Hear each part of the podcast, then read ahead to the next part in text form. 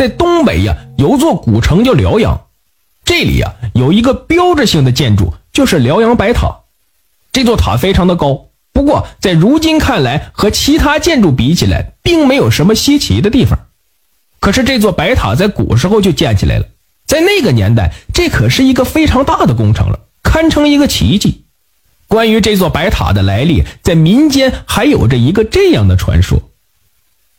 据说，在完颜雍母亲先皇去世后，选择了在辽阳清安寺出家。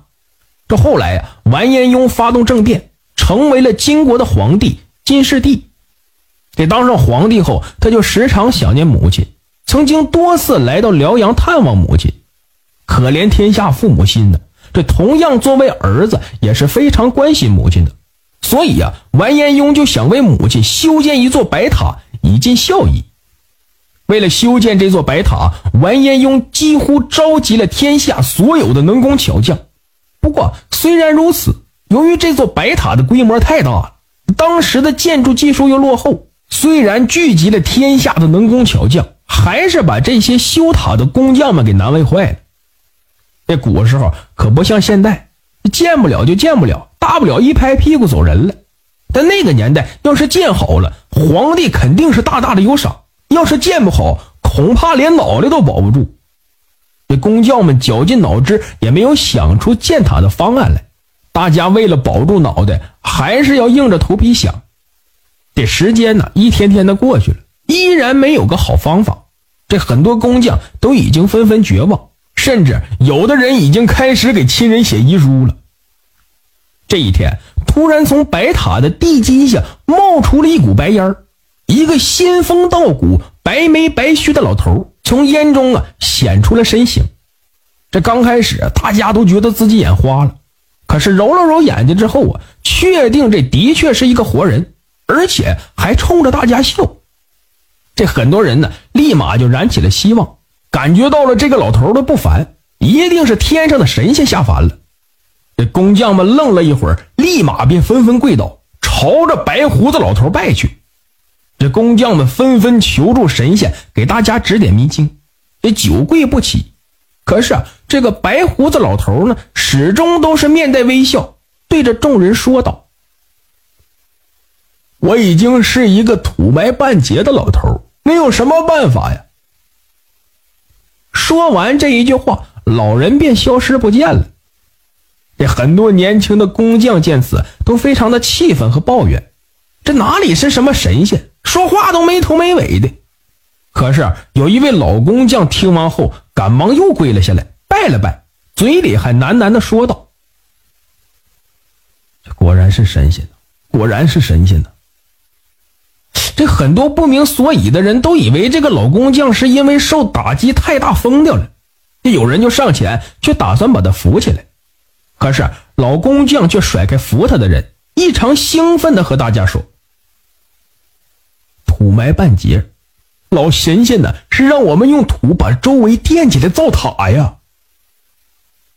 众人听了老工匠的话后，纷纷醒悟，这从此屯土造塔法就此诞生。工人们利用这个方法就开始动了起来。经过了几年的时间，一座宏伟高大、在当时堪称奇迹的白色高塔就这样被建成了，也成为了当地的一道风景。这百姓们见了如此高大宏伟的白塔，也是非常的欢喜。完颜雍啊，见状同样也特别的高兴，立刻就赏了参与建塔的工匠们大把的黄金白银。可是，这好景不长，过了不久，这座高大的白塔身上啊就出现了大量的裂缝，而且裂缝越来越大。这完颜雍知道后就急眼了，立马又重新召回了当初建塔的工匠们。这工匠们看着布满裂痕的白塔，也是束手无策，只能每天愁眉苦脸的干着急。这正当工匠们闹心的时候，这一天街里出现个白胡子老头。只见他穿着破破烂烂的衣服，浑身上下还脏兮兮的，不知道还以为是个要饭的呢。这老头呢却不以为然，而是挺胸抬头子走在大街上，边走啊嘴里还边喊着。聚大家伙，聚大家伙喽！哎，就那么喊。